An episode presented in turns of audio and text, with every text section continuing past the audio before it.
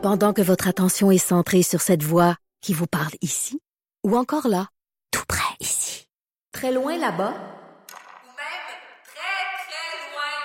Celle de Desjardins Entreprises est centrée sur plus de 400 000 entreprises partout autour de vous.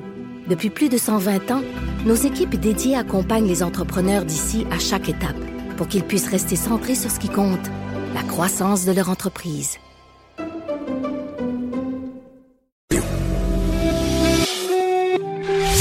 Mère ordinaire.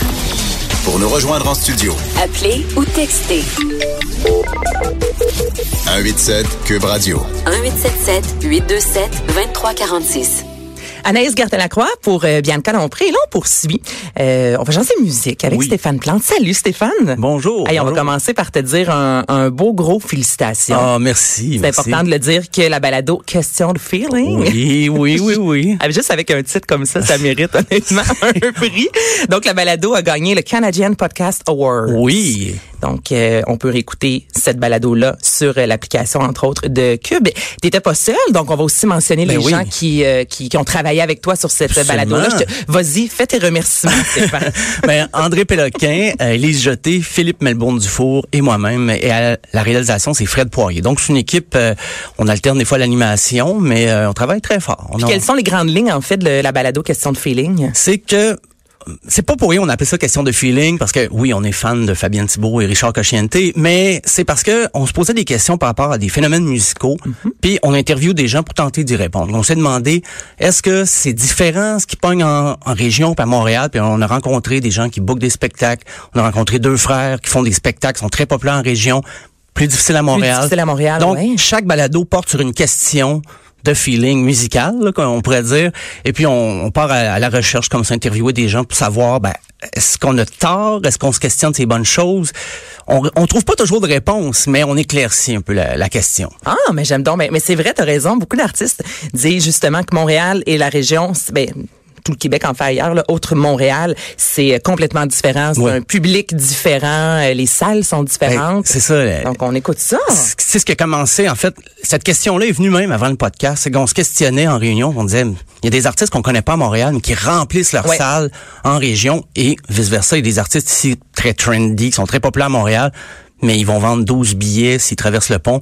On voulait savoir c'était quoi ce phénomène-là. Et chaque euh, chaque balado est issu d'une question comme ça qu'on se demande ben c'est-tu juste moi ou comme euh, la musique country au Québec? Qu'est-ce qu'il y a? C'est on a interviewé Guylaine Tanguay Personne écoute de country, mais, Mais- ça vend comme Exactement. ça. Aucun sens. C'est titre, c'est loadé à rebord. Ouais, absolument. Donc, c'est des questions comme ça. On vous invite. À... La dernière, c'était pourquoi le- la chanson humoristique est si populaire au Québec? Là, on a François Pérusse, Daniel Grenier et un professeur de l'école de l'humour euh, qui re- retrace l'histoire de la chanson humoristique au Québec. Donc, je vous le conseille. OK, je suis déjà vendu, moi, Voilà. question de feeling. Là, j'en de musique. Mais oui. Les, ch- les chansons, les pièces euh, les plus téléchargées Ben, en fait, sur à YouTube. travers le monde. OK, sur YouTube. Ouais, les plus Là, je visionnés. me- les plus visionnés, excuse-moi. Là, je me suis posé la question parce que je me tiens quand même à l'affût de, de Oui. ce qui se passe. Fait que là, ben, je t'écoute. Je vais voir si j'ai des bonnes, euh, j'ai des bonnes réponses. Ben, les, en fait, la plus euh, visionnée sur YouTube, c'est bien sûr. Pas de- Despacito. Ben oui, on va l'entendre parce que je pense que personne ne la connaît. Despacito. Deja que te diga cosas al oído. Para que te acuerdes si no estás conmigo. Despacito. Je vais t'avouer que j'ai jamais écouté cette chanson-là au complet. Moi non plus, Je je suis pas pense. capable. ok? Non, non, je, Désolée je- pour ceux qui adorent Despacito, mais Mais euh, la chanson a eu 6 milliards cette semaine, c'est pour ça que j'en parle aussi. Ouais. C'est ben, c'est le record, là, 6 milliards de, de vues sur YouTube, c'est énorme. Et là, peut-être depuis que j'en parle, on est rendu à 7 milliards, j'ai aucune idée, ça va très vite. Et c'est sorti en janvier euh, 2017, c'est Louis Fonzi. Ça a été la chanson qui a atteint le plus rapidement 2 milliards. Déjà avec 2 milliards, les gens trouvaient que c'était énorme, les commentateurs sur les médias sociaux. Mais là, on est rendu à 6 milliards de c'est vues. incroyable. Hein? Puis, Ça- Et ça ne s'essouffle pas parce que Non, tu viens non. de le dire, c'est en 2017. Ben oui. On est rendu en 2019. Deux ans plus tard. Deux ça- ans plus tard, on en parle encore, on visionne encore. Tu sais, c'est vraiment pas euh, une chanson là, qui a été euh, la saveur du mois, là, au Ah, contraire. non, mais c'est fou. Est-ce qu'ils font beaucoup d'argent? Est-ce que tu es au courant? Peut-être que tu n'as pas la réponse. Mais 6 milliards de visionnements sur YouTube, ça doit... Euh, Ben, je pense, ching, il me semble. ben, c'est plus des retombées externes, je dirais, parce que le, ça donne de la popularité, du Ouais. rayonnement, mais ils se font euh, booker en spectacle. Mais YouTube comme tel, ça apporte pas tant d'argent que ça. Ah, je pense pas qu'ils vont faire. la euh, question, je savais pas. euh, c'est surtout que ça peut être piraté, tu peux mettre des, des, des versions non officielles. C'est pas toujours l'art- l'artiste va mettre sa, ou le- la compagnie de disque va mettre une version en ligne sur YouTube, mais les fans aussi peuvent mettre leur propre version. Donc c'est difficile un peu à les revenus là-dessus. Là, il y a beaucoup d'avocats qui se questionnent en ce moment. Effectivement, comment rattraper parce que les gens achètent plus d'albums et tout ça. Donc YouTube, euh, c'est 6 milliards, mais ça, c'est 6 milliards d'albums qu'il n'a pas vendus. Mais 6 milliards d'albums, ça, ça, ça s'est jamais vu, ça, dans, dans le monde. Parce qu'il y a 8 milliards d'habitants sur Ouais, Terre. ouais, c'est pas vrai que tu vas me dire que Despacito va planter Ja- euh, Michael Jackson Non, là, dans les pas. albums les plus vendus. Ah, non, non, non, ça, ça serait étonnant aujourd'hui. Euh, mais sinon, euh, ben, la deuxième, il est suivi, mais il n'est pas suivi de près, mais quand même 4 milliards de vues, c'est Shape of You, Dead Sheeran.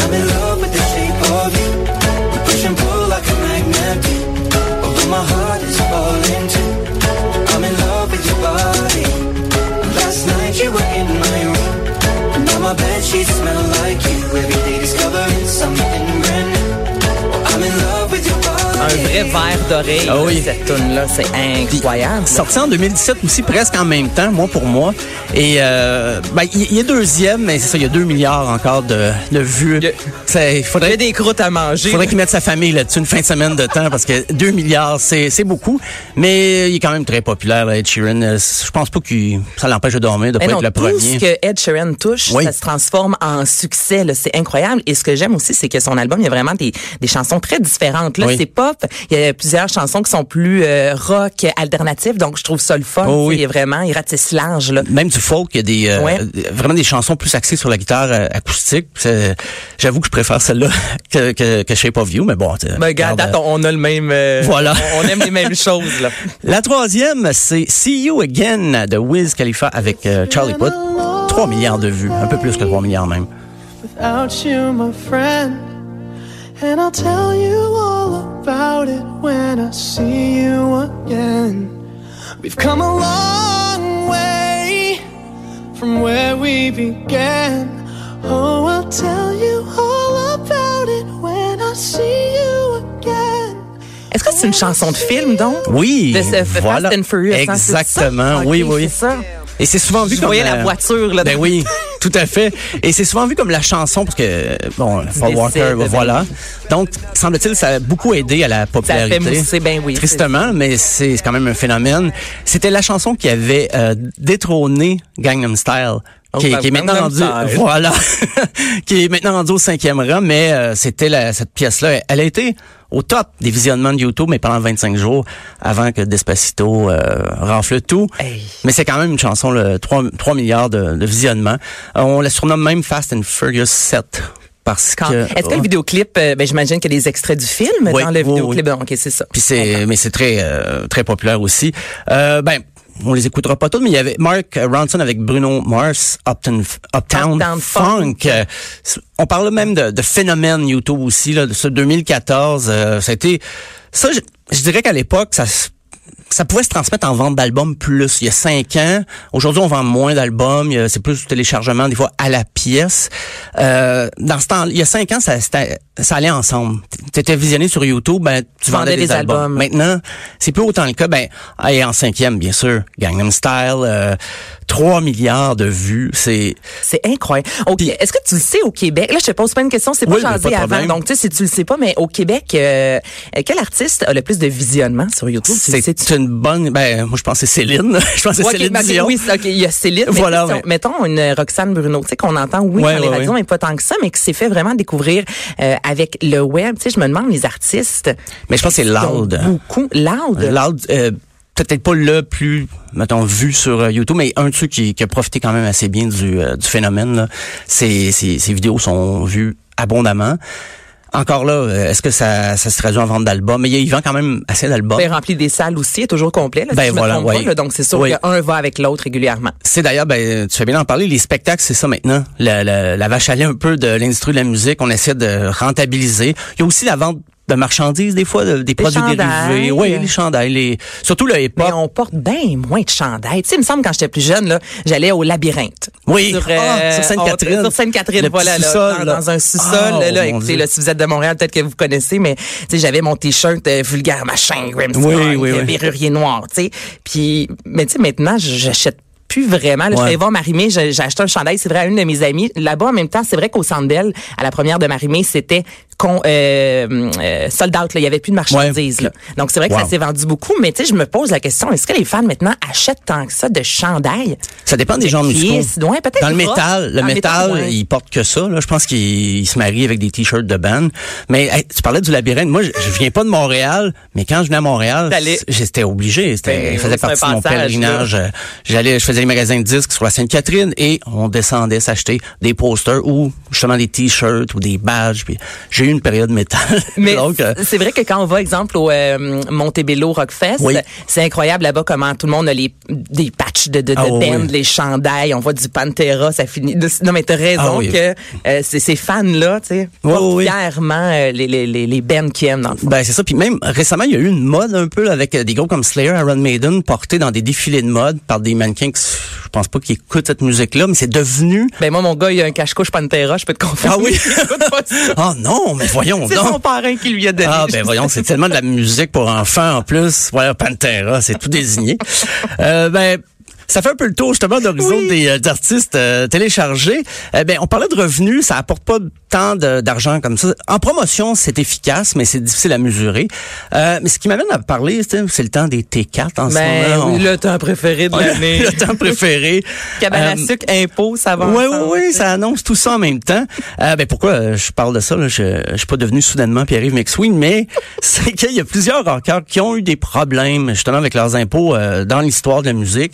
Faut dire que le statut de rockstar n'existait pas avant les années ben, fin 50 début 60 et là les artistes sont mis à faire beaucoup d'argent. Mais en Angleterre, ils n'avaient pas prévu le coup, donc ils se sont mis à taxer les, les, les- artistes à un très fort niveau. Ben, on va justement écouter une chanson qui traitait de ça, des Beatles, Taxman.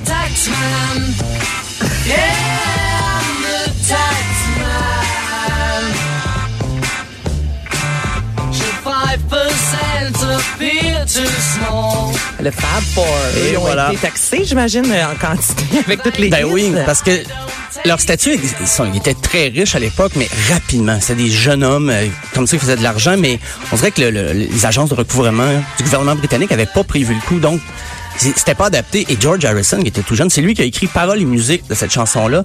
C'est sûr qu'il y avait un... Lennon McCartney composait beaucoup, mais George Harrison a composé ça parce que il était dépassé. Il trouvait que c'est- il savait pas comment gérer tout son argent, puis il avait l'impression qu'il donnait tout. Mais par la suite, il va, il va se raviser, il va être un peu moins cinglant. Par la suite, il va comprendre que c'est ce qui fait des programmes sociaux, c'est justement bon. Mais il s'est amusé avec un- une petite chanson comme ça. Mais euh, les Beatles sont pas les seuls qui ont eu leurs petits problèmes. Les Rolling Stones ont eu des démêlés euh, assez euh, flamboyants avec euh, les impôts. Et à la fin des années 60, ils ont fait banqueroute alors qu'ils venaient de faire des tournées C'est hyper spécial, lucratives. ça, les artistes, autant des bon des chanteurs, des acteurs, euh, peu importe, mais les artistes qui vont devoir déclarer faillite Oui. dans quelques années, exemple, et qui là gagnent des millions. Oui. Ça, c'est vraiment, je, je la comprends pas. Je, je me dis, ben voyons donc, qu'est-ce qui s'est passé pour que tu gagnes des millions, puis quelques années après, Oui. tu doivent déclarer faillite? C'est spécial. Ben je pense que c'est l'entourage des fois qui parce que les musiciens c'est rare qui, qui vont dans un tableau Excel là, puis qui regardent la- les, les les, les colonnes mais c'est des fois peut-être mauvaise gestion euh, des gens un peu Ça monte fréquentables à la tête aussi, peut-être un peu, là, plein de cash. c'est ça puis, euh, ils se ouais. disent que ça l'argent va toujours rentrer puis ils ont des dépenses un petit peu euh, qui dépassent les limites mais les Stones à la fin des années 60 il y avait plein d'albums qui avaient vendu des il y avait pas de problème comme tel de revenus mais il y avait beaucoup de dépenses et ils devaient 250 000 dollars si je je, On je parle des dans les années 70, là aussi. Ouais, c'est ça, début 70, ils devaient 250 000 dollars, mais au lieu, au lieu de payer, ils ont déménagé en France pour faire l'album Exile on Main Street, le temps de se renflouer. Ils ont, ils ont payé plus tard, mais quand même, ils ont fui leur responsabilité fiscale, comme ça, en changeant de... Ils sont vraiment pas faciles à retrouver, en plus. en Non, fait, mais c'est ça. Mais ils se sont isolés. Ils étaient vraiment, tu sais, ils étaient pas à Paris, ils étaient vraiment en sud de la France faire Ok. leur album et pour essayer de justement. euh, mais ils ont été, euh, ils se sont ravisés en 2006. Ils ont été un peu plus sophistiqués dans leur façon de contourner leurs euh, devoirs fiscaux. Ils se sont inscrits comme une entreprise en Hollande, à la chambre de commerce d'Amsterdam et là-bas, ben, ils peuvent, ils ont des exemptions fiscales, puis ça leur évite de payer l'impôt en Angleterre. C'est Ben, la- la- voyons donc, toi. donc, ça, ça a fait scandale. C'est en 2006.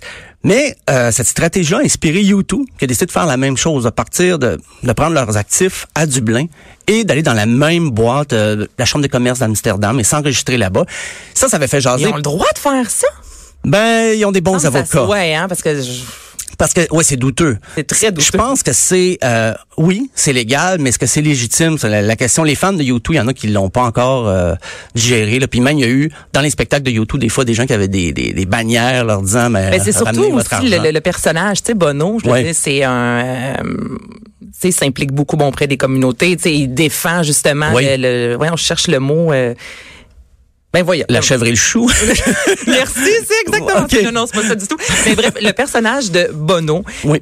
Tu sais, ça, on veut, on, on aime Bono, c'est une bonne personne. Puis là, qu'il fasse ça, on dirait que ça ne fonctionne tout Ouais. simplement pas. C'est ça, c'était pas compatible avec Ouais. son image justement de, de justicier de, de- social. Et faut dire qu'en Irlande, de 69 à 2005, les artistes y arrivaient à prouver que leurs principaux revenus venaient de, de, de leur art. Philanthrope. Merci. Ah, voilà. Bon. Euh, de 69 à 2005, donc en Irlande, si tu étais un artiste, tu prouvais que tes, tes revenus venaient de ton art, ben tu payais pas d'impôts du tout. Donc euh, Sting a fait la même chose lui, dès 1980 quand The Police était au sommet de sa gloire, il fait la même chose, il est parti du Royaume-Uni, il est allé en Irlande et ça a pris quand même euh, 36 ans l'Irlande de comprendre que c'était peut-être pas la meilleure démarche qu'en 2005 ils ont arrêté ça. Même Luc Plamondon s'est enregistré en. Irlande. Oui, un, un 5 ans. Puis en 2005, il est déménagé en Suisse. On peut le dire, mais il a habité Dublin. euh, il a été citoyen irlandais. Donc, euh, il a fait ça, mais il n'est pas le seul là, quand même. Il y en a eu plusieurs. Ringo Starr, lui, est allé à Monte Carlo en 74. Rod Stewart, puis était en Californie. Je sais pas à quel point en Californie c'était si avantageux, mais il avait quitté le Royaume-Uni pour les mêmes raisons au milieu des années 70. Il a voulu se confier à son ami Elton John et Elton John il l'a traité de traître à la nation. Donc pour un petit bout de temps, les, les Il y a eu deux un rockstars, conflit entre les deux. les deux rockstars ne s'adressaient plus la Là, Tu parole. parles beaucoup de rockstars des années justement 70-80. Mettons, euh, plus récemment, est-ce qu'il y en a eu des histoires comme ça? Est-ce que tu es au courant? Ils sont plus prudents maintenant, je te dirais, parce que c'est c'est plus surveillé. Ce qui est arrivé en Angleterre aussi, c'est que le, le système avait pas prévu ces fortunes-là tout d'un coup. Donc, il était archi imposé ou imposé de la mauvaise façon. Mais aujourd'hui, on ose croire que c'est adapté, mais il y a plein d'artistes qui font dans des paradis fiscaux. Puis, je parlais de YouTube, ils sont encore là-dedans. Puis, souvent, ils changent leurs actifs de place. Ils ont des adresses à des endroits où ils ont jamais mis le pied. Tu sais, des, des, des- C'est louche, c'est- très louche. Mais plus tu fais d'argent, moins tu vas en perdre, j'imagine. Donc, c'est un peu la mentalité des rockstars. Euh, mais c'est, mais il y a Willie Nelson, lui, lui, il s'est fait poigner. Ah, Ah ouais? Lui, en 90. Ok, vas-y, on finit avec Willie Nelson. C'était le l'IRS Internal Revenue Service, c'est comme euh, le revenu Québec de Washington à peu près. Euh, lui, ils ont saisi tous ses actifs, puis ils ont demandé euh, de payer 16 millions de Ben dollars. Ouais, parce qu'il avait dissimulé une part de ses revenus dans des abris fiscaux. Mais il a sorti un album double, euh, justement, pour se renflouer. Heureusement, en 90, les albums se vendaient encore. Oui. Fait une série de spectacles. Et il a même, par sens de l'autodérision, il a fait des pubs d'HR Block, un peu pour rire de sa mésaventure. Puis c'est comme... Il réussit à s'en sortir Il réussit à s'en sortir. Donc, euh, Mais ça, c'est- ça me fâche en même temps, tu sais. Tu dois des sous, puis bon, mais je vais sortir un album, Ben les oui. gens vont l'acheter, puis ben, je Ben- vais pouvoir euh, continuer à bien vivre. Ouais. C'est comme un côté, voyons donc. Mais les gens, je pense qu'ils... Tu sais, monsieur, madame, tout le monde dans le quotidien, là, je disais, moi, si les impôts sont après moi, là, j'ai beau sortir un album, Ouais. je pourrais pas payer euh, la caution. Là, Ben, surtout aujourd'hui, 16 millions, euh, ça, ça prend un album qui, qui vend beaucoup. Mais il a fait une tournée quand même aussi. Euh, puis c'est arrivé ben rapidement. Chuck Berry aussi a eu le même problème en 79. euh, quatre mois de, de revenus qui avait euh, essayé de passer de- pour l'évasion fiscale, puis il venait de faire un gros gros show à Maison Blanche pour euh, Jimmy Carter, le président américain de l'époque. Puis il s'est dit, ben Jimmy Carter et moi on est amis, ça devrait passer, mais non non, ça n'a pas fonctionné. On peut écouter d'ailleurs euh, Chuck Berry pour ceux qui se demandent, c'est c'est la pièce Johnny B. Good. Tellement bon. Merci beaucoup, Stéphane Plante. C'est un plaisir. À la prochaine. À bientôt.